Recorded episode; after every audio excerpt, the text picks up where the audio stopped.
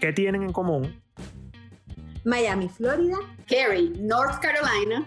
Montreal, Quebec. Comunicadora social. Dentista. Administradora. Dental Education. Mayan Organizer. TNL Nutrition. Que cuando ellas se juntan, todos se preguntan, ahora, ¿quién las calla? Hola, bienvenidos una vez más a este nuestro y su podcast, Ahora quién las calla. Y hoy, bueno, tenemos un invitado que nos va a dar mucho de qué hablar. Estamos súper, súper, súper felices porque él es de mi alma mater. Ucavista Juventud, comunicador social, como yo, yo sí, así robándome toda la cámara y además es fotógrafo extraordinario con un sentido de la estética súper moderno y súper chic, amante de la buena mesa, cuestión que comparte con nosotras tres, y activista social. Ahorita está comenzando un canal de, de, TV, de televisión, que tiene el nombre de su cuenta, que se las voy a dar después, ya ustedes conocen la dinámica, por ahora quiero que pongan sus jugos creativos a fluir a ver si saben quién es. Y él es influencer, le encanta un baile, además hace covers cantando que, bueno, dejan a unos, más de una suspirando por allí, creador de contenido, experto en marketing, además en cine, televisión, en todo lo que es artes visuales y artes en general. Yo soy Thais Naveda Luis. Y yo soy Marian Bella Luis. Y yo soy Nino, ya, familia de las Luis. y nuestro invitado maravilloso es Diego Araujo. Mira, aquí estoy viendo que no, me está diciendo por aquí, por secreto, que no se sabe lo del el canal de TV, pero yo lo vi, yo vi el Diegoísta TV en su Instagram y asumí que era así como unos capítulos de algo. Cuéntanos, Diego. Mira, ¿qué tal? ¿Cómo están? Gracias por la invitación. Bienvenido. Gracias, bienvenido. Mira, lo del Egoísta TV, me, me, encanta esa idea porque obviamente fue un, un intento de, de, meter un chip de un, de un programa noticioso de, de TV para manejarlo en IGTV. Eh, y fue algo que hice como una vez en cuarentena, a ver cómo funcionaba. Y funcionó súper bien, pero claro, la producción de noticias siempre iba como ligada a un tema, ¿no? De esas primeras semanas de lo que la gente hacía en cuarentena y lo que inventabas para poder como lidiar con el hecho de tener que estar encerrado, ¿no? Y ya al poco tiempo, cuando la circunstancia no se volvió como tan, no sé si han visto el meme ese, ¿no? De que te reías y te burlabas un poquito de la primera y la segunda semana de cuarentena y ya cuando había pasado 45 días estabas y que, ay, esto no tiene gracia. Es como que si es en serio. No tiene gracia, ya esto no me causa gracia a mí, hay que ver cómo. No sé si lo vaya a retomar. Es que deberías retomarlo, claro que deberías retomarlo, porque además era como demasiado fresco y era una combinación de entre serio y en broma, más todos esos coloridos y todas esas cosas que tú siempre le metes. Y mira, a lo mejor, como dicen, pues de esta cuarentena han salido diferentes outcomes, a lo mejor ese puede ser el, bueno. Para muestra un botón, nosotros nacimos en cuarentena y mira que nos las hemos disfrutado y de aquí no nos queremos ir.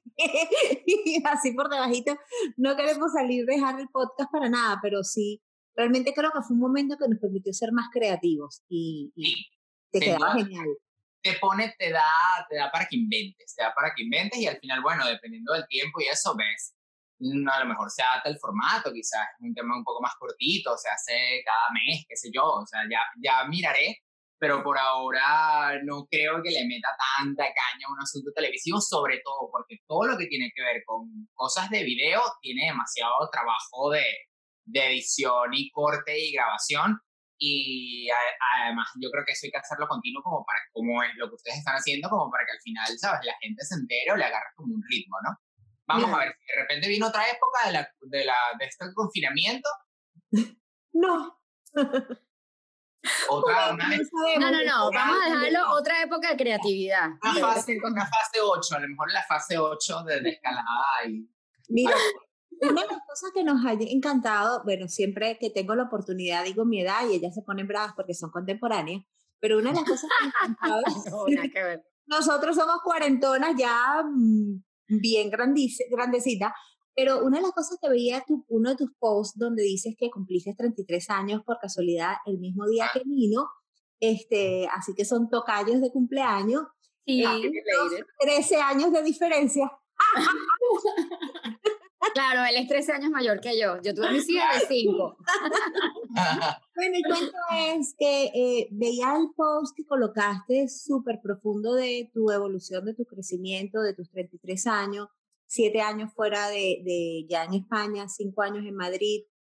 Cuéntanos un poquitito cómo ha sido esa evolución persona, eh, todo lo que has transitado, que, que tú digas, oye, ha sido un, un tema que ha marcado mi vida en estos 33 años y cómo, lo has, cómo has ido evolucionando. Porque ya a los 33 eres grande. Sí, sí, ya.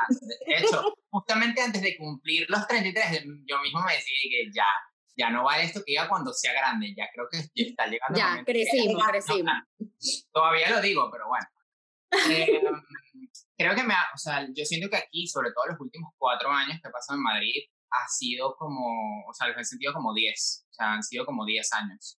Eh, además que, no sé, ya me pondrán más o menos el día ustedes, pero por lo que yo percibo, ustedes todas tienen como o, o, familia o pareja o alguien cerca, ¿no? Y en mi caso todo ha sido un proceso como hacerlo solo, ¿no? Yo me llevo muy bien conmigo mismo y me encanta estar conmigo mismo y disfruto de eso, pero creo que sobre todo a partir de, de, de, de este año, ya comenzaba a resentir un poco, porque yo tengo ya más de cuatro años sin, sin ir a Caracas, sin ver a mi familia. Mi familia completa está en, en Venezuela, la gran mayoría, la cercana, y ya me comienza un poco como a afectar esa, esa, como esa separación, ¿no? Esa, ese, ese desligue, porque por más que sí te mantienes en contacto y hablas, yo creo que de alguna forma el, el proceso de crecimiento, en mi caso que mi apuesta fue sobre todo profesional.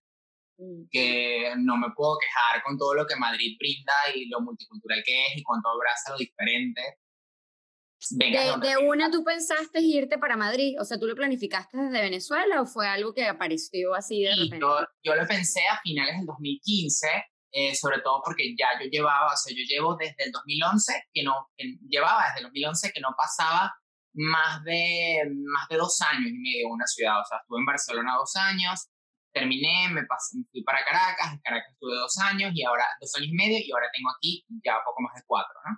Y dije, necesito una ciudad donde pueda crecer profesionalmente, pero que a la vez me dé como, como cierta noción como de, de centro de operaciones, ¿no? Y creía que, o aposté por Madrid, porque tenía mi, o sea, tengo mi mejor amiga de la universidad aquí, tengo, o sea, no, no tenía la verdad idioma, ya había estado en, España y sentía que como el, el, freno que había sentido con el catalán en Barcelona, quizás en. Madrid no lo iba a sentir, eh, y, y, no me equivoqué en ese aspecto, o sea, profesionalmente real, sobre todo el año pasado que trabajé muchísimo, no me puedo quejar, o sea, he, logrado cosas que, que, que, me había planteado, pero ya creo que no sé si es por rollo en la circunstancia en la que estamos viviendo, no sé si es porque cumplí 33 hace nada, eh, pero ya me empiezo como un poco a, a cuestionar mi ritmo, porque como que el, el ¿sí?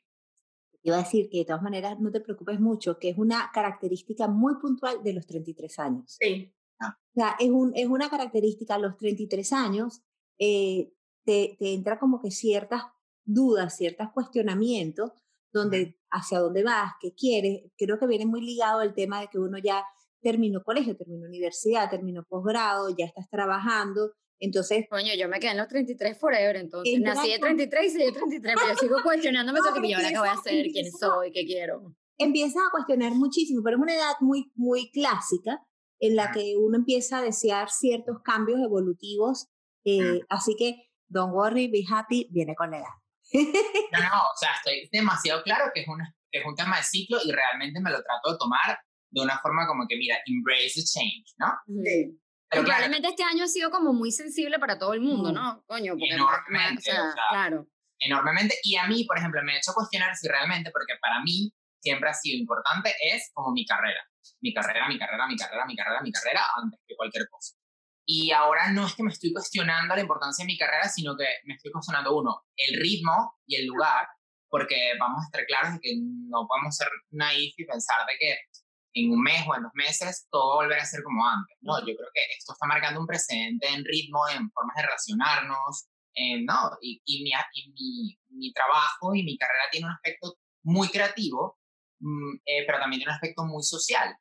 Y mm, este aspecto social, esa dinámica social, se está viendo afectada por la dinámica que hay en la ciudad, por, por la movida que hay en la ciudad, y para mí, o sea, yo tengo que Madrid en dos, tres meses más, o lo que sea, no sé cuánto tiempo pasará, deje de ser lo que era antes y yo no logre, ¿sabes? Como, como, eh, como sincronizarme o compasarme con ella, ¿no? Porque en parte, justamente porque mi verdadera, o sea, a mí no me ata acá ningún novio, no me ata, o sea, tengo amigos, pero como tengo amigos acá, tengo amigos en otras partes del mundo, ¿sabes? Claro.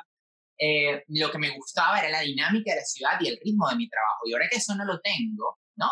Y que lo tengo que reajustar, pues me estoy cuestionando justamente es el dónde estoy y el a dónde, Mm. a dónde quiero ir, ¿no? Creo que en esto, si algo me he dado cuenta, eh, estando confinado, porque yo no sé si vamos, cómo vamos con, con el tema del tiempo. Yo llevo un- como tres meses ya, no sé, ustedes me imagino Ujú. que más o menos igual. Sí, Pero- tú- tú debes tener como dos o tres semanas más que nosotros. Vale. Sí. Bueno, o sea, ya yo me, ya yo me cuestiono como, o sea, el- si realmente em, no estuviera, o sea, ahora tengo la fortuna de estar solo, si realmente no estuviera solo, ¿cómo lo hubiese llevado? Y si realmente no me llevara bien conmigo, ¿cómo lo hago? Porque tú escuchas personas que dicen, es que yo, yo, yo alquilo cualquier habitación porque yo voy a mi casa solamente a dormir. Y ahora mi casa es que tiene que ser mi espacio, ¿no? O sea, mi, mi cuarto es otra cosa, mi salón es otra cosa, el salón a la vez es salón, a la vez es estudio, a la vez es, ¿sabes? Piscina, espacio creativo. Polivalente. comienzas a ver tus espacios y comienzas a ver la, la manera en la que te relacionas de una forma completamente distinta. Entonces, este, no sé si me está llevando a, a una especie de reencuentro con, con los míos. O sea, yo ahora mismo estoy tocando tema migración, estoy a la, o sea, yo tengo mi, mi trámite aprobado de, de mi NIE, de, de de- de la tarjeta de aquí, pero claro, con todo cerrado por extranjería, no sabes cuándo te van a dar el plástico como tal, y sin ese plástico, pues no viajas. Claro. Este, y puedes tener problemas luego al entrar. Yo no es que quiero cerrar la puerta del todo de Madrid, Claro. obviamente la quiero dejar abierta, pero a la vez digo, mira, ¿cuánto tiempo más? Porque tocando otro tema, que es el asunto económico y de, lo, de la vida de todos, ¿no? O sea, aquí, no sé allá, yo creo que en, en Canadá eh, todo es como mucho más sensato eh, en muchos aspectos, pero aquí em, no, han- no hay ningún tipo de ayuda en temas de alquileres. O sea, es como que todo se mantiene i- igual, pero tu ritmo de trabajo y tu Es dinámica distinto. Sí, ha cambiado. sí, sí. No, los Entonces- ingresos terribles, o sea, a nivel Claro. de economía es- ha sido devastador para todo el mundo. Eso es lo que te iba a decir, que también después de esta época cambiaron mucho las prioridades y también es verdad que uno empieza a darle valor a muchas cosas. ¿Sabes? De repente yo siempre, y yo estoy culpable, o sea, o, o por lo menos me confieso que yo, por ejemplo, nunca le había dado el valor a un espacio grande para una casa. Yo ahorita no quisiera tener una casa grande, pero también sí siento, como tú dices, que el espacio de tu casa, y era porque yo siempre estaba en la calle, y ahorita me ha tocado estar mucho en mi casa y que todos los espacios en mi casa se conviertan, es- esta es la oficina, este es el cuarto, este es el baño, esta es la cocina y todo el mismo espacio, ¿no? Entonces lo que te digo, como que las prioridades de, de, de tu día a día van cambiando, ¿no? Y, y es arrecho porque cosas que uno no les había pensado antes de estar tanto tiempo metido en tu propio espacio, ¿no? Sí, no lo, no, lo ves con otros ojos. O sea, yo incluso me, me he sentado a evaluar cómo cambia la luz y cómo entra la luz en el, en el piso, porque aquí, o sea, lo que está para acá es una claraboya y la luz desde la mañana hasta la tarde cambia muchísimo y, y es como súper interesante. Digo, mira, estoy hasta apreciando este tipo de cosas que antes no veía. Pero es eso, te cambian tus ingresos eh, eh, econ- económicos, varía tu estilo de vida, pero tienes un gobierno que no te da ningún tipo de, de garantía en ningún aspecto, ni siquiera de salud y ni siquiera de vivienda, y dices, o sea, frente a este sistema, porque lo creo que lo, lo vi en un tuit o se lo escuché a alguien. O sea, nosotros, o sea, yo me fui de Venezuela o busqué otras ideas de Venezuela porque tú querías dejar la crisis a un lado, porque querías crecer, ¿no? Ahora mismo, ¿no? Que ahí dejo la pregunta a ver cómo ustedes también cómo la, la piensan, pero ahora mismo, después que yo estoy acá, y que, y que sientes España y el mundo en crisis, o sea, que ya no era la, no tenían, no la ves con la misma estabilidad y con los mismos ojos que lo veía, que lo veías antes, realmente tú prefieres estar en crisis en tu lugar. O sea, digo, si al final el mundo se va al carajo, yo prefiero estar en, en, en- al carajo, pero con mi familia o con, o, o con los míos, ¿no? Que Pero a la vez, o sea, ese, ese es mi lado como, quizás como más, este, ay, viva el romántico. romántico, ¿no? Mi lado más como racional dice, güey, a mí. este, si al final está en crisis en todo el mundo, lo importante es que estés en paz tú. Porque para donde te muevas va a haber crisis, para donde te muevas va a haber un, vas a cojear de alguna pata, ¿no? Porque si no es el idioma, es este... El, volumen de trabajo. Si no es porque no tienes la familia, no. O sea, al final se trata de, dentro de este caos, preservar tu, tu estabilidad mm, física y emocional. Claro. Y además yo creo que también eso es muy individual, porque de repente, si bien ahorita estamos como que apreciando cosas como universales entre todos, pero también las prioridades de cada quien, ¿no? Y es bien interesante eso que tú dices, de que tú tuviste como que todo el tiempo identificado con tu carrera y tu trabajo. Y cosa que probablemente va a ser tu hallmark porque fíjate que tú estando confinado, lo que más has desarrollado es la parte creativa que está vinculada con tu trabajo. No es que, yo sé que a ti te encanta bailar y ahorita vamos a hablar de eso, pero no es que te, no es que hiciste más cosas, bueno, sí hiciste unos tipos bailando, yo te vi, yo te vi. Pero, pero, pero digamos que tu desarrollo creativo ha sido siempre dirigido a tu trabajo, o sea que no es solamente que te identificas eh, profesionalmente, sino que es parte propia de tu identidad, ¿no? A ver, que eh, tú eres, tú eres igual que yo y aquí hay eh, comunicadores también, entonces yo amo comunicar, yo amo comunicar con imágenes, yo amo comunicar con imágenes fijas o imágenes en movimiento. Me encanta comunicar. De hecho, yo siempre le digo a la gente que se confunde conmigo y cree que yo soy el ser más sociable del mundo. Soy el ser más sociable del mundo, sino que yo, a mí me gusta comunicar bien. Yo sé que yo puedo comunicar bien con una imagen, sé que puedo escribir bien, sé que puedo, o sea, sé que puedo visualmente proyectar una idea con referentes. O sea, ese, ese es mi trabajo constante. Si hay que adaptarlo a marcas, si es publicidad, si es moda, si es comida, que amo. Me acabo, antes de estar con ustedes, me acabo de comer un bol con plátano frito, oh, rico, y pollito. ¿Por qué? Porque me tocaba. Y si quieres, traigo el bol de plátanos que me pasé ayer. Tengo cinco plátanos que me quedan todavía maduros porque dije que esta semana volví a comer. Sea, comunicar me encanta. Y yo creo que la, en, el, en, el, comunicar, están, yo creo que comunicarte bien es la base para evitar bueno, para prever cualquier tipo de problemas con la gente. O sea, si tú a la gente le comunicas bien cómo eres, lo que te gusta, lo que no te gusta, es muy difícil que alguien diga, es que no te leí, es que no te entendí, es que no vi de dónde viniste, pero ¿cómo no? Si, si, si no solo te lo digo, sino que mi, hasta mi cara habla siempre cuando me gusta algo, ¿no? Entonces, el, ese, ese es mi tema. Yo no sé si es un asunto ligado quizás así, es verdad, la creatividad, pero es que me encanta estar constantemente comunicando y no lo puedo evitar. Qué sabroso. no, no, no. Pero dale. Pues. Sí, bueno, que fíjate que, que lo que lo que decía Ninosca para mí también es muy, muy real y complementado con lo que tú estás diciendo. Yo soy comunicadora de profesión, pero mi fuerte no es la imagen, mi fuerte es la palabra escrita. Entonces, mi manera de ver la vida es un pelo distinta a la tuya. Y yo en esa, utilizo esa comunicación para lo que es mi trabajo hacia mí, ¿no? Porque al, crear siento que desahogo, al crear siento que plasmo, pero también me ayuda a entenderme en mis procesos internos, porque a veces te sale algo escrito o un poema o lo que sea, que es así, córtate las venas y tú, pero porque yo estoy pegada aquí y analizas y dices, ah, conchale, fíjate.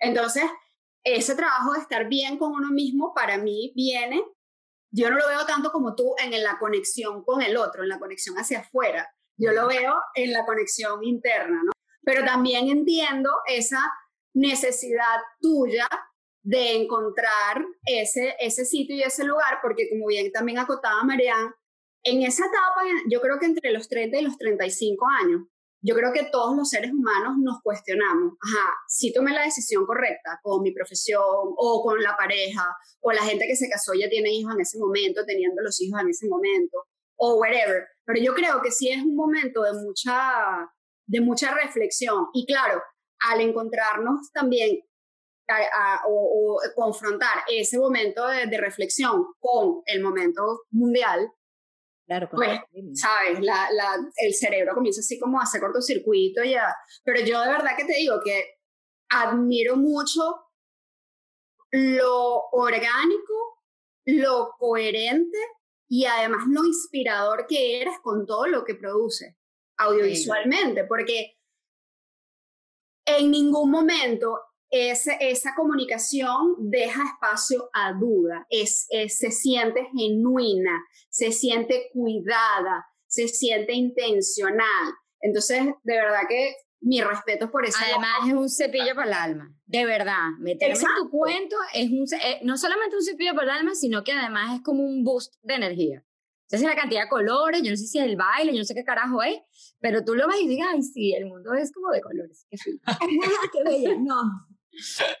me encanta, me encanta que una de las cosas que yo creo que, que, agradezco y, y, me encanta escuchar cuando, cuando pasa esto es que yo creo que lo, que lo que ocurre es que a mí me gustan las fotos filtrarme a mí, pero cuando uno le gusta algo o uno conecta con algo es porque como cuando te enamoras, o sea, de alguna manera te ves en los ojos de la persona, te ves en alguna foto, en algún post, te ves el tú de ahora o te ves el tú de hace 10 años o te ves el tú de que quieres ser o te ves el tú de que te gustaría ser, ¿no? Y hay como una, la conexión sea puntualmente más allá yo creo que del color, porque fíjate que ahora con el asunto íntimo, que justamente eso es lo que iba a comentar, toda esta institución al estar dentro me ha obligado a ver más dentro. Sí, que estaba bien conmigo, pero es que ahora tengo que estar mejor, porque, porque, si no, no me voy a aguantar, ¿no? Eh, y eso yo creo que es lo bonito de la comunicación, que cuando creas cosas, creas cosas pensando en el carácter universal que eso tiene y en que quizás hay gente que, eso, que tú lo dices con las palabras muy bien, yo tengo una amiga que es periodista y es traductora y es intérprete y con las palabras es muy buena, ¿no? Este, y mm, creo que a lo mejor no todos tienen como que esa misma capacidad y de repente cuando tú ves una imagen o, o lees un poema o ves, sé yo, un documental o ves una peli, ¿no? Y dices, esta persona ha resumido lo que fue mi amor, esta persona mm, está diciendo cómo me siento hoy, ¿no? Escribe mi emoción. Exacto, de alguna manera es un, como un por, por, el reconocimiento que tienes contigo, así que yo creo que, y yo siempre lo digo, con el Instagram cuando me toca trabajar con clientes, le digo, es que el Instagram es reflejo de lo que a ti te gusta. Si una persona dice que no le gusta Instagram o no lo soporta, quien escoge seguir a las cuentas eres tú. Total. si está, debes, alguien tienes que revisar a quién estás siguiendo y qué estás viendo, porque si no lo disfrutas, es porque tú estás escogiendo seguir cosas que no te llenan o no te, o no te gustan. Punto. Totalmente. No, no, 100% de acuerdo contigo. Y creo que en esta, en esta misma cuarentena el, el, tema de analizarnos. Yo tengo uno de los posts tuyos que voy a unir una cosa con otra, pero uno de los posts tuyos que me encanta es el decir cómo, cómo para manejar todo esto tuviste que verte a ti mismo, pero desde afuera. O sea, el poder analizarte desde afuera como persona para poder entenderte mejor. Creo que esto está pasando mucho con las redes sociales y con el tema de decidir qué quieres ver, qué quieres ser, qué quieres transmitir y entonces tienes que poner como que desde muy afuera y decir, bueno, realmente, ¿qué es lo que a mí me apasiona? ¿Por qué estoy siguiendo a esta gente? ¿Qué es lo que quiero lograr con estas personas? Entonces es como que un cuestionamiento constante de lo que estás haciendo, con lo que quieres, con lo que estás, con la evolución que quieres tener. Pero me encanta ese post tuyo donde dice que te tuviste que ver desde afuera para poder analizarte un poco mejor. Y, justo, y fíjate que, que ese post partió del, del, principio de tener que distanciarte socialmente de, de, de, todo, ¿no? O sea, que te incluyes a ti. Yo creo que es muy difícil eh, vernos 100%, 100 de una manera objetiva. Nos podemos amar, nos podemos ver en el espejo y podemos decir qué rico estoy, qué buena estoy, qué ojeras tengo, lo que sea, ¿no? Pero el verte de manera objetiva, uno, y dos, constantemente editarte o reinventarte, yo creo que es muy, muy complicado. De hecho, yo soy una persona extremadamente exigente en todo sentido, pero sobre todo conmigo. Y hay algo que me encanta que, que me digan que aprecian en las imágenes porque yo siempre pienso en, en calidad más que cantidad. Y que desde un tiempo que yo no publico diariamente justamente es por eso, porque no quiero ni que, ni que la coherencia visual ni que el discurso como que se vea mermado por, por el tema de estar constantemente allí, ¿no?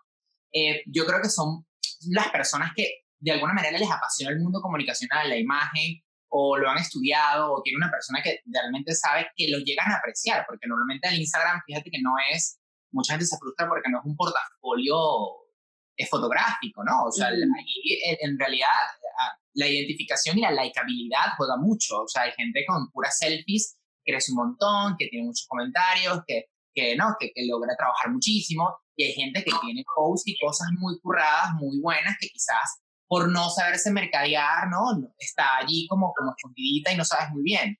Entonces, yo creo que eh, también lo que nos ha enseñado esto es que independientemente de, sobre todo por el giro que, les digo que di, independientemente del número detrás, de la K o no haya una K, siempre va a existir al menos un grupo de personas pequeño que va, le va a llegar tu mensaje, va a conectar y en cierto grado va a, replicar, seas tú consciente o no, eso que tú estás eh, eh, promoviendo. Por eso yo creo que, de nuevo, es tan importante el, dime con quién andas y te diré quién eres. Ahora para online es, en el Instagram es, o sea, dime a quién sigues y eso condiciona absolutamente todo. Tus gustos, todo, te, dice prácticamente todo de ti. Qué bueno, me encanta esa. Sí, Tú, tú, sabes que, este, sí, eh, eh, eh, me hiciste acordar dos cositas. Hay una, hay una trabajadora social que yo sigo, que además ahorita tiene un podcast, bueno, yo soy así a la bola número uno de ella, una tipa increíble que se llama Brené Brown y tiene uno de los TikTok más maravillosos que habla sobre la vulnerabilidad, ¿no? Y ahorita tiene un, un podcast que, está, que abrió justamente ahorita este año en la cuarentena, eh, bueno, empezó antes de la cuarentena, pero espectacular. Y ella hablaba, una de las entrevistas que hizo con alguien era eh, esa, esa mm, no controversia, pero ese límite entre autoaceptarte y quererte, pero también querer ser una mejor versión de ti mismo. ¿Sabes? Es como, es como, eh, o sea, es, es, verdad, te tienes que aceptar, te tienes que querer, pero coño, también tratar de ser mejor. Entonces, ¿sabes? A veces eres demasiado exigente al punto que te va, no puedo contar y los ojos cerrados. Lo estoy intentando, pero no puedo. Tienes marica, muchacha. No sé qué pasa. ¿Me oyen al menos? Yo. Pero demasiado bueno. Bueno, cálense mi congelamiento, por favor. en el otro congelamiento del voto era mejor. Mira, óyeme, no, pero para... vale, lo siento mucho, pero no sé qué hacer. No es tu culpa, es parte de este peo. Créeme, en clases pasa eso y es para cagarse la risa. Imagínate tú con 50 estudiantes y tú estás dando una clase y la profesora queda así. Bueno, voy a, voy a volverme, discúlpame de verdad, voy a volverme a salir y volver a entrar a ver. Porque no, no, apaga la cámara y vuelve a aprender, no te salgas todavía, apaga la cámara y vuelve a aprender a ver. Escuchamos y estás escuchando y bueno, normalmente el podcast la gente lo escucha en radio, así que... y no, y me da demasiada risa porque yo le dije, no, nosotros no editamos nada. no, y es que de verdad que primera vez que pasa esto es un desastre, estoy de verdad consternada. Oye, pero me da demasiada risa yo hablando y veía, Eres demasiado galla. Tú tenías una pregunta buenísima. Sí, ah, bueno, vamos a arrancar con esa pregunta. ¿Minuto qué? ah, Minuto 36, 38. Mira, mira, Diego, te quería, es muy cómico que estés hablando sobre, sobre que estás replanteándote o pensando. Yo también creo que de repente hay gente que, creo que tú eres una persona bien inquieta, este, es lo que leo. Entonces probablemente uno siente como que llega a un punto en una ciudad y a lo mejor coincidió con el momento en el que estamos viviendo, etcétera, a lo mejor, ¿sabes? Llegaste al punto donde ya agotaste de alguna forma lo que te daba la ciudad de Madrid, ¿no? Pero ya te... O sí, puede ser, a lo mejor no, a lo mejor simplemente es que necesito un enfoque distinto, no lo sé. Pero es muy cómico porque antes de que tú mencionaras eso, yo estaba pensando, yo, yo le preguntaría a él, pensando que le preguntaría a Diego, yo le preguntaría si no viviera en Madrid, ¿en dónde viviría? Y esa pregunta tiene un bias, porque bueno, yo soy jalabola número uno de la ciudad donde yo vivo, que es Montreal, además yo te veo como tan identificado, sobre todo además que tú tienes, eres tan defensor de la comunidad LGTB y acá es como parte epicéntrica de la ciudad, o sea, es una ciudad muy enfocada a todo lo que tiene que ver con la actividad cultural y la tema, el tema de festivales, etcétera, y la parte cultural siempre está muy vinculada con esa comunidad. Entonces, bueno, yo aquí te ofrezco la, mi ciudad, que la adoro. Este... Ella tiene que te, te, está vendiendo la... O sea, ella está Bueno, yo te voy a explicar. Marian vive en Miami y, y, y, Thais vive en North Carolina. Yo quisiera que todos viviéramos aquí, pero bueno, ellos no me paran bola.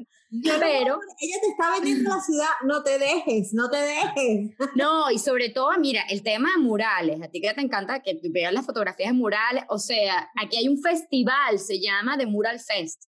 Hay un festival durante que este año, por supuesto, lo suspendieron, que es una semana entera donde vienen artistas de diferentes partes a hacer los murales, y entonces hay un DJ, una cosa, etcétera, mientras ellos dibujan los murales.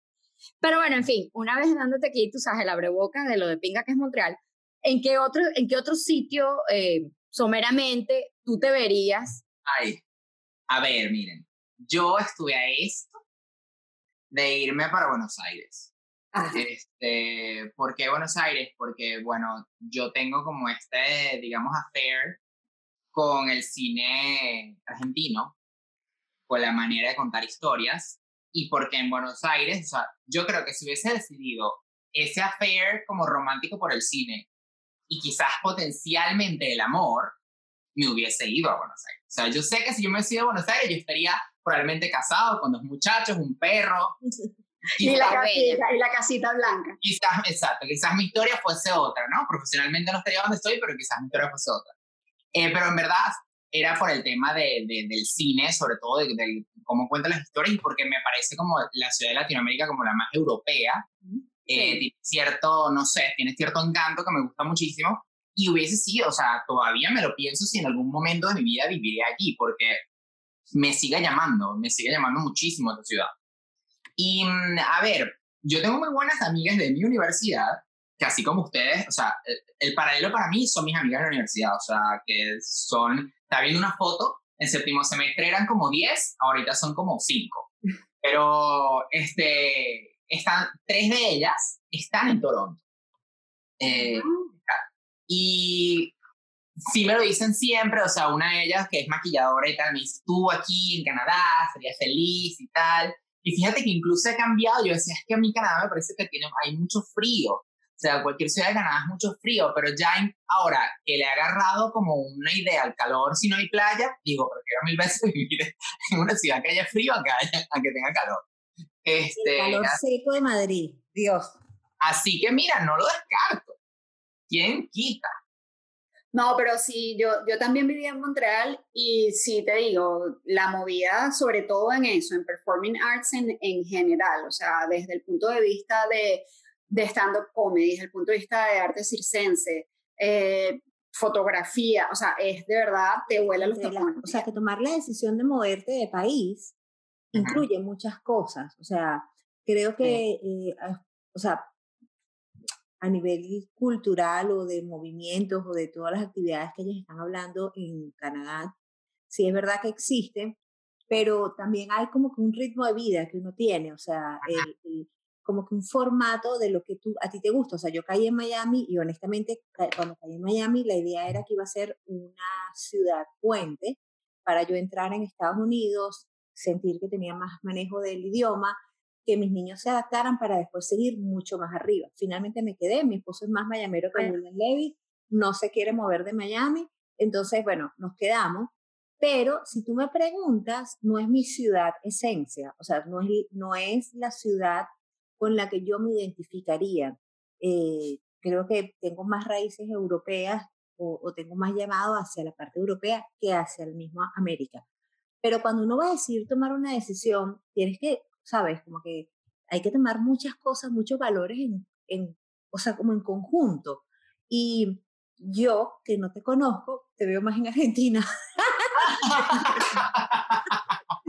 es todo esto te estaba mareando para decirte. Esta paja para decirte, agarra, mira mijo, agarra el ticket. Todo esto es para decirte que llames a tu agencia de viajes y reserves un vuelo en agosto y listo. Te, me vas para la Argentina, estás llegando en el invierno, olvídate que no hay calor. bueno, era una introducción. Resuelve todos los problemas. No, sí, Mira, este, no, no, tranquila. Este, mm, ¿qué te iba a decir? Eh, toda esa parte de retratos, ¿no? Porque Ahí, ahí yo he visto, bueno, selfies tuyos que son espectaculares, súper bien trabajados, súper arrechísimos, que yo dijera, ay, coño, a mí me encantaría poderme hacerme una foto mía, mía, de mí, suya, mía, de adentro, de adentro para afuera, así. Este, pero si bien obviamente es como una parte experimental de cosas que tú también has hecho en, en el área, es como una mezcla entre moda y la parte artística, es arrechísima.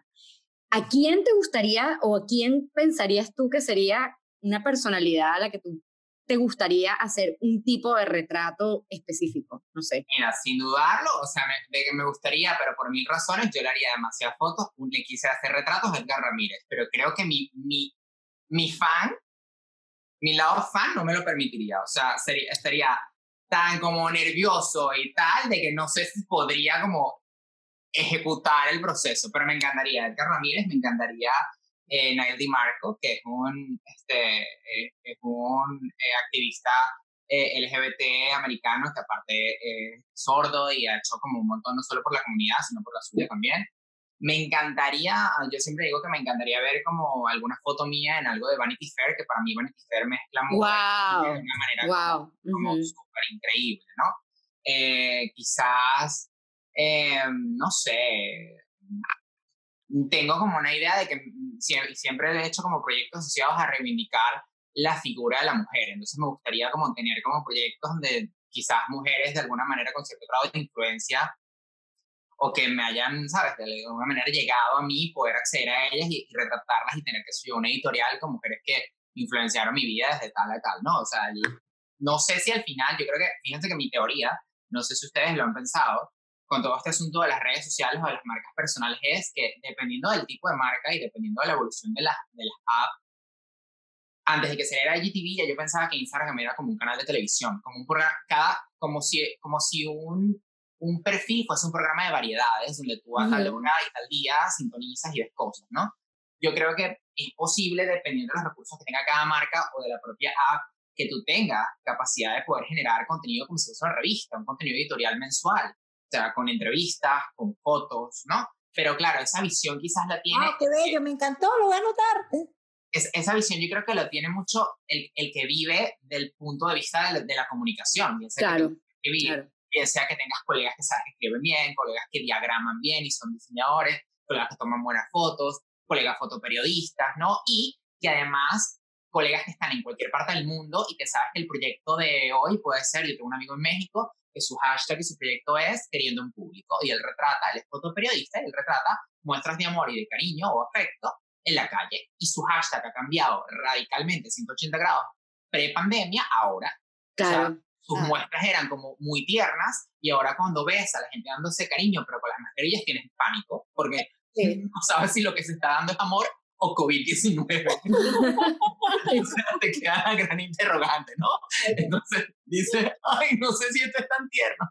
Pero yo creo que toda, toda marca personal, independientemente de la plataforma, tiene el potencial de ser esto, de ser como una especie de gran revista o de gran programa de variedades o una network donde puedas pasar desde pelis de cosas que te gustan, donde puedes entrevistar, ¿no? Lo complicado es, como decían ustedes hace ratito, que hay tanto que ver, hay tanto de dónde escoger. Ahora estando confinados, pues no solo es Netflix, es Amazon, es Disney, es un montón de canales. Un bombardeo.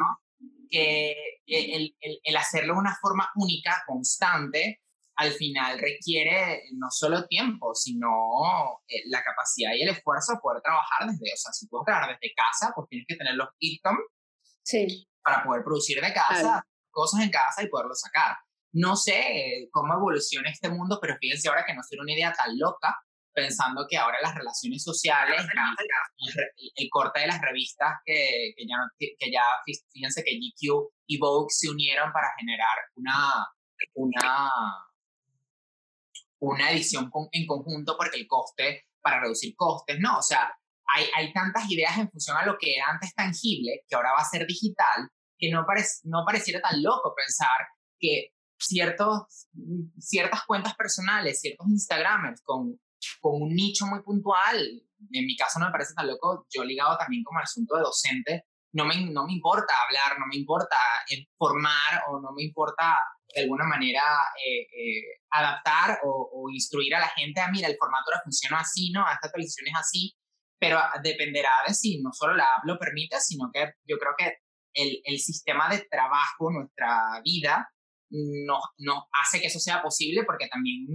no nos engañemos, todo el, el, el, moverte por el asunto online o el trabajar desde casa, si algunas de ustedes sigue teletrabajando, tiene sus ciertas condiciones porque mm, te, te, permite unas cosas y no te permite y otras. no, claro. Entonces, habría que ver cómo evoluciona todo y cómo evoluciona la economía y qué, oportunidades dan, a ver ese tipo de cosas ocurre, porque a mí me encantaría.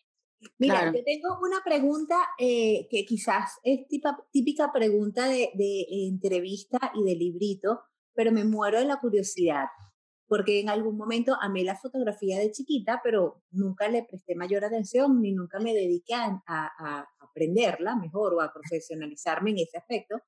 ¿Desde cuándo amas la fotografía? Mira, yo creo que amo la fotografía desde que pintaba.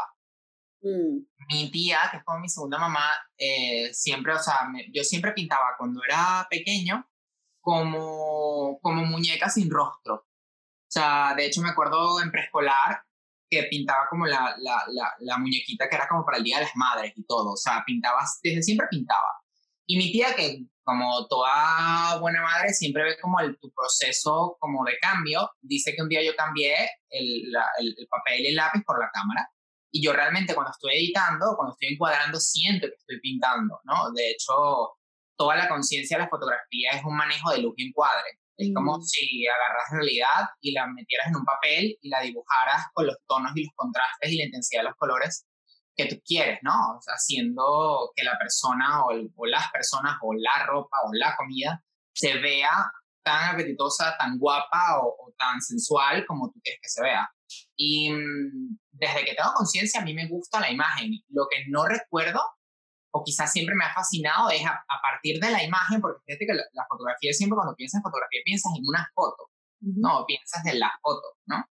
Y al final es, es, tonto pensar que un fotógrafo va a sacar una sola foto, o sea, siempre hay un asunto como, como, como que el mensaje siempre está, eh, eh, se completa con varias, ¿no? Una foto tiene significado en sí misma, tiene una belleza que puedes apreciar como aprecias una pintura, pero es quizás cuando ves un grupo de fotos donde puedes ver el estilo de alguien, lo que la persona quiere decir, ¿no? O sea, creo que ya más grande me vino fue esa idea de, bueno, es que a partir de esta foto, con otras similares, puedo completar y decir y filtrar cosas, eh, puedo hacer tangible lo intangible, puedo decir cosas que a lo mejor, o insinuar cosas que puede que no pueda hablar o no pueda decir de, a, a, los cuatro vientos porque son muy fuertes, o pueda de hecho convertir cosas que son muy oscuras, muy, muy dark, hacer catarsis a través de mi trabajo y convertirlo en algo bonito, ¿no? O sea, creo que el proceso ya de, de, como de continuidad de la imagen o desarrollo de la imagen me vino ya como ya más grande, pero siempre he amado crear imágenes, siempre he amado hacer fotos. Me encanta, bellísimo. Y lo logras de una manera encantadora. Realmente es un lujo ver tu cuenta y que, que, fue por donde te conocí, gracias a Ninoska. Es un lujo poder ver tu arte eh, la manera en que logras que uno tenga empatía con lo que estás transmitiendo entre la parte visual y la parte textual, o sea, hace que te conozcas sin conocerte eh, y, que tengas cierta identificación con muchas cosas de las que escribes y de las que muestras. Me encanta. O sea, realmente... no, es demasiado. Porque lo que estás haciendo está llegando y de una manera muy profunda. Así que me fascina. Estoy completamente de acuerdo y te tengo la última pregunta antes del cierre que va por busca y es, ¿te consideras transgresor, innovador o una mezcla de las dos cosas? Me considero una mezcla de las dos y puede que me considere más transgresor ahora que innovador. No, o sea, quizás al principio más, más nene, sentía que estaba, uff, descubrí el agua. Descubriendo la bebida. Quítense que llegue yo. ahora, me siento, ahora me siento mucho más transgresor, sobre todo porque creo que el abordaje, o sea, eso no lo hemos hablado, pero desde que he abordado como el asunto como más íntimo desde casa, que no he perdido todo el color, pero obviamente no estoy fuera, no estoy mostrando la ciudad tanto, no estoy mostrando tanto lo que hago fuera de, de mis cuatro paredes, yo o sea, se ha, visto, mermado o se ha visto afectado mi nicho de seguidores que quizás estaban por el color o quizás estaban por el baile continuo o qué sé yo.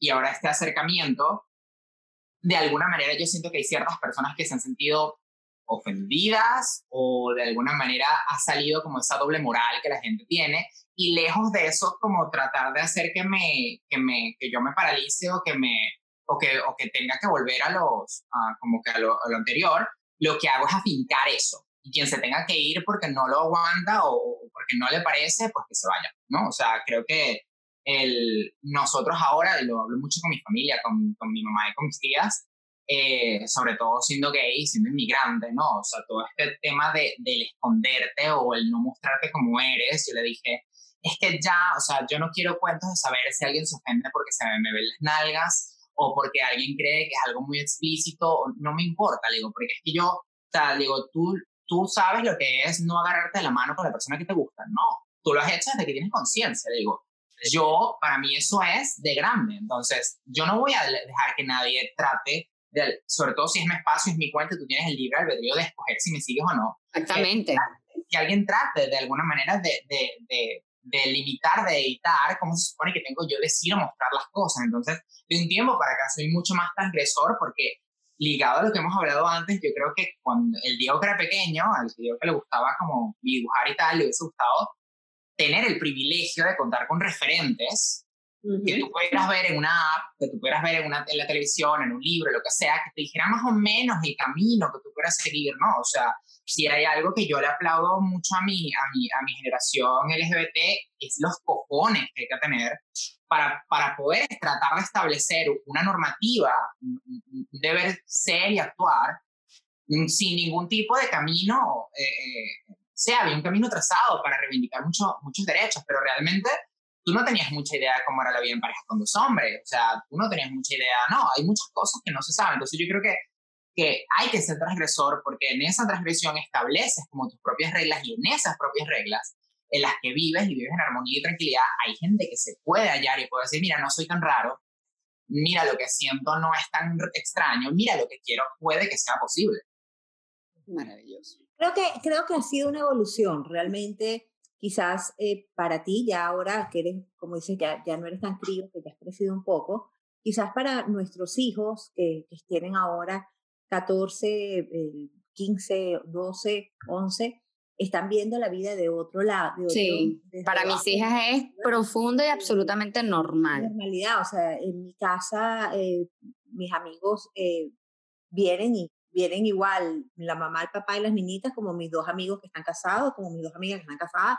O sea, es una un, tema muy normal para mis hijos. No, incluso para ellos esas edades. O sea, Nicole me cuenta de amigas que definitivamente ya están identificándose de algún tipo de tendencia sexual desde más chamo, o que si son bi, o que si no se sienten identificados con ninguna, y para ellas es, mira, o sea. Es un tema normal, o sea, no es un tema, ya no es un tema. No es un tema, no, es un tema, exactamente, ya es una normalidad este, llegó Eduardo con Pito, eh, llegó Pito con Rubén, sí, vinieron Pito y Rubén, y ya, o sea, ahí en ningún momento en mi casa se cuestiona, no se cuestiona, creo que lo están viendo desde otra realidad, desde otra perspectiva, y pienso que esto hoy lo estamos viviendo, o ellos lo van a vivir desde, desde esa óptica, gracias a personas como ustedes, que han logrado defender y pelear por demostrar que realmente somos todos humanos y tenemos las inclinaciones sexuales, que digamos, es lo mismo.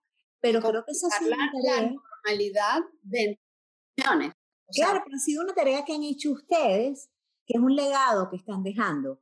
¿Sabes? Es un legado que están dejando para nuestros hijos eh, o para las generaciones que están viniendo ahorita, que ya están viendo la vida desde otra perspectiva totalmente, que quizás a nosotros sí nos costó ese, ese problema de cómo lo vemos o cómo se juzga o cómo lo ven los demás o cómo hago yo para afrontar lo que siento o lo que quiero decir versus lo que para ellos ahorita es simplemente normal.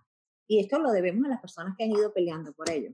Bueno, yo creo que también una de las ventajas ahorita es que las generaciones más, más jóvenes tienen la capacidad de ser activistas, de expresarse, de comunicarse, pero al mismo tiempo de disfrutar. Porque eh, las generaciones más mayores, pues, hicieron mucho trabajo de pie, eh, hicieron mucho trabajo en, en, cuanto a pasar legislaciones eh, o legislaturas. Y también eh, de repente tuvieron que enfrentar más el repudio, la ignorancia o el miedo y no tuvieron la oportunidad de disfrutar. Ya ahorita creo que la sociedad ha evolucionado y en ese aspecto sí siento, no, no sé si tú estás de acuerdo conmigo, Diego, sí siento que ha habido una evolución, una apertura a... Sí, yo creo que ha habido una evolución, pero yo creo que el camino no se ha acabado. Yo creo que depende mucho, o sea, el hecho de que en mi círculo eh, eso sea ya normal o sea aceptado, no quiere decir que en general lo sea. Yo tengo la fortuna de vivir en una ciudad que es como el epicentro de, del, del LGBT. Aquí fue el World Pride y lo celebramos súper, súper, súper bien pero todavía existen mentes muy cerradas, partidos políticos que apoyan eh, eh, y, que, y, que, y, que, promueven leyes y maneras de pensar que son súper mega retrógradas. O sea, yo creo que no es un trabajo, donde, yo creo que es un trabajo constante, por más que lo, lo, lo que me tranquilice, lo que hablaban de las, de las nuevas generaciones es que no lo van a dudar. O sea, no, no, lo, van, no lo, van, a defender, lo van a tener tan claro en, en su CPU que va a ser algo que a futuro se va a ir cuestionando menos, pero todavía se cuestiona muchísimo. Yo creo que dependiendo de dónde vivas, dependiendo del tipo de familia que tengas, eso puede ser más o menos llevadero. Yo, gracias a Dios, tengo la fortuna de que sí, de que entre mi mamá y mis tías, pues hay mucha aceptación, mucho, eh, mucho respeto, ¿no? De hecho, mi tía me confesó como, ay, me encantaría que tú tuvieras como un novio y me regales, ay, una niña. Y yo, ah, no vayamos tan allá, vámonos. Vamos a poner el freno por un ratito. Por favor, sí, o sea, incluso yo podría confesar que para muchos, o sea, incluso para mí, la idea de la, de la vida en pareja suele, suena, suena un poco como a mito. Suena un poco como a, o sea, quiero decir, no tener novio, no, no, no. La vida en pareja en la que tienes un esposo, hijos, casa, ¿no? O sea, esa vida en pareja para La foto Kodak, la foto Kodak. Suena como muy a mito, porque yo creo que, que, que todavía, cuando, cuando, hay tanta pluralidad, cuando hay tanto donde escoger, sobre todo aquí, que Madrid es como que o sea, levantas una, una piedra y sale un, gay un candidato, un candidato. ¿no? Cuando tienes tanto donde escoger, ¿no? En Montreal están buenísimos, yo sé. Sigue vendiendo. Ah, las relaciones son muy superfluas, ¿no? Las conexiones son como muy carnales y la gente no está como tan, tan dispuesta a dar todo lo que hay que dar como para ganarse el corazón de uno, ¿no? Eso, el chip que tenemos nosotros, caribeño, eso sí que aquí no lo hay, ese romanticismo acá, ese no existe, ¿no? Entonces, para mí, pues todavía a pesar de que tengo referentes y tal, y sé que es posible, sigue siendo un poco mito, pero yo creo que es necesario que creamos en ese mito porque ese mito, más allá de cualquier cosa, es lo que va a hacer que de alguna manera se consolide esa, esa quizás sí, esa, esa normalidad, eso verlo como, como el color de ojos de la gente, como el, como el largo del pelo. Total, total. Sí, pero creo, o sea, tienes toda la razón. Pienso que de repente tiene que ver mucho con las familias y con los eh, con, con, las bases o con los valores que tenemos en ciertos grupos de familia donde realmente para nosotros la igualdad viene de todos lados, pero hay familias que siguen teniendo todavía como muchos este, prejuicios. y tienes razón, porque de repente yo me estoy juzgando desde mi parte, pero no estoy viendo o no estoy escuchando a otras personas que no son mi círculo. Mi círculo completo es bien Claro, eso también influye mucho, ¿no?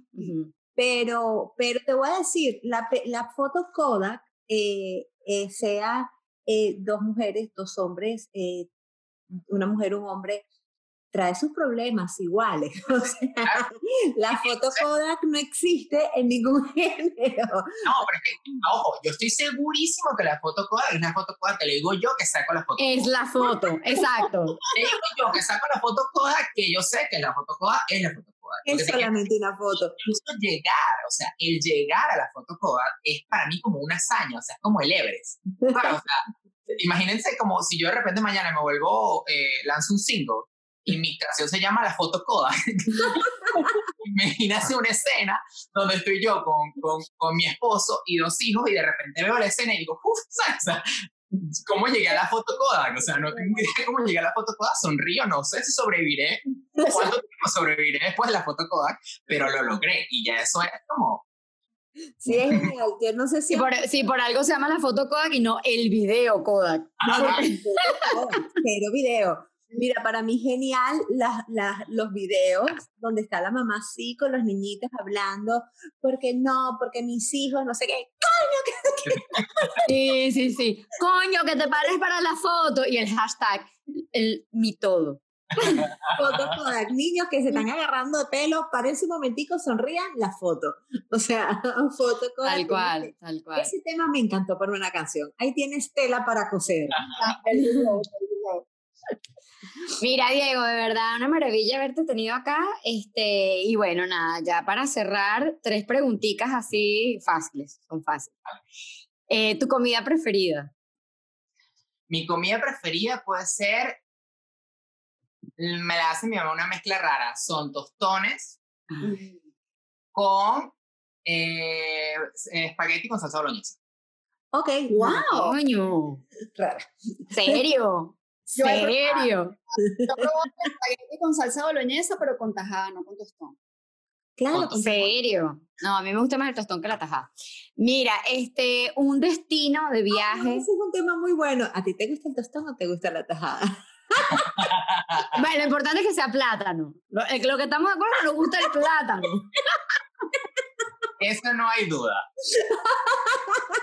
Ay, me gusta el tostón. ¿A ti te gusta el tostón o la tajada? Me gusta más el tostón, me gusta más el plátano. A ver, mira, No, le quedó más a la, entonces le quedó más la pregunta.